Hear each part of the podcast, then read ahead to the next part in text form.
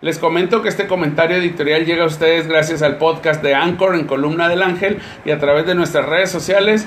Y también, ¿verdad?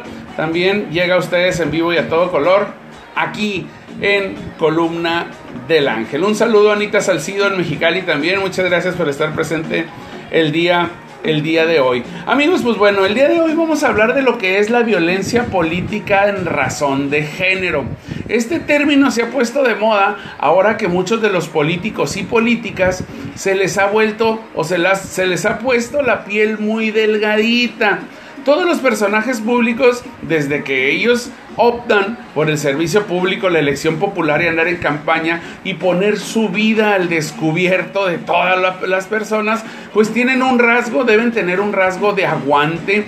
Dicen algunos, ¿qué hígado tienes para aguantar eh, las críticas en la política? Yo al primer periodicazo pues ahí hubiera dejado el cargo, pero hay personas que a eso se dedican y hay muchas personas, sobre todo damas, que cada vez han participado más en política, pues no porque quieran meterse en asuntos que no les corresponda, sino porque tienen mucha capacidad y nos han demostrado que como funcionarias, como diputadas, como senadoras y como alcaldesas, algunas son muy eficientes y su manera de resolver eh, pues supera al tradicional eh, a la tradicional forma de los hombres. Y pues bueno, 60 eh, diputadas de Morena denunciaron a algunos eh, comunicadores y algunos líderes de partidos por violencia de género a la pues actual candidata al gobierno del Estado de México, Delfina Gómez, y ex secretaria de Educación Pública. Resulta ser que cuando sale o mejor dice, dicho, cuando entra a la CEP, pues se detectó que ella venía de una denuncia en Texcoco. Resulta ser que les pedía lana, les pedía moches a sus empleados un porcentaje para el movimiento de regeneración nacional, es decir, para la política. Y esto, pues a algunos empleados no les gustó, que después de que les pagaban muy poquito, pues el, dinero también había que mocharse con, la, con, Delfina Gómez como, como alcaldesa, y esto quedó registrado como un delito electoral. Bueno, pero un delito electoral que cuando lo cometen los correligionarios de la cuarta transformación, pues no es delito, ¿verdad? Simplemente es un ataque de los neoliberales o de los adversarios y pues esto se ha vuelto tan común que ahora eh, muchos eh, periodistas y personas que son influencers o que, o que tienen influencia pues en las redes sociales han criticado a Delfina Gómez diciéndole delincuente electoral.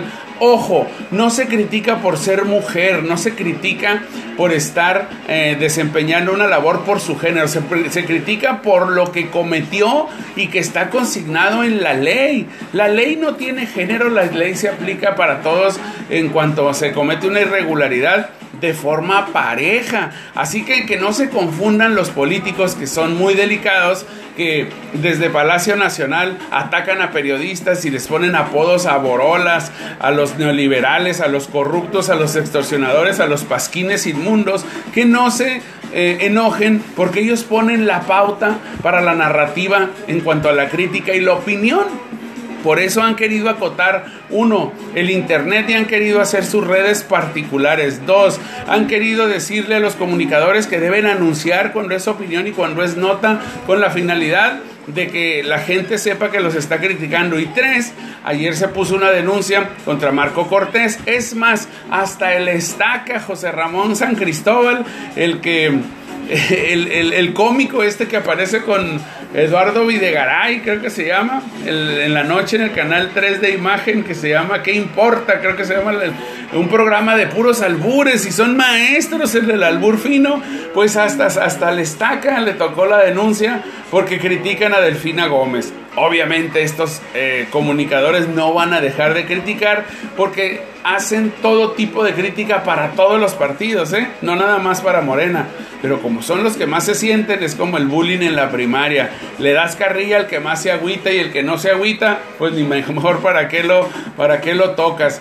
No hay violencia de géneros, amigos. Sí, sí, violencia de género o violencia política de género. Sí, se está hablando de un hecho consumado por la ley, de un hecho juzgado por la ley y una actitud y una conducta de esta funcionaria cuando estaba pues desempeñando un cargo por el cual se le pagó y se le pagó muy bien como ser alcaldesa de Texcoco. Así que amigos, pues bueno, no confundan la libertad con el libertinaje, también abusar de las redes sociales porque nada más se puede y pues eh, apegarse a la ley pues tampoco, tampoco es correcto. Amigos, este es un comentario editorial del día de hoy. Espero lo compartan y espero tengan algo de coincidencia con nosotros. Continuamos en Columna del Ángel.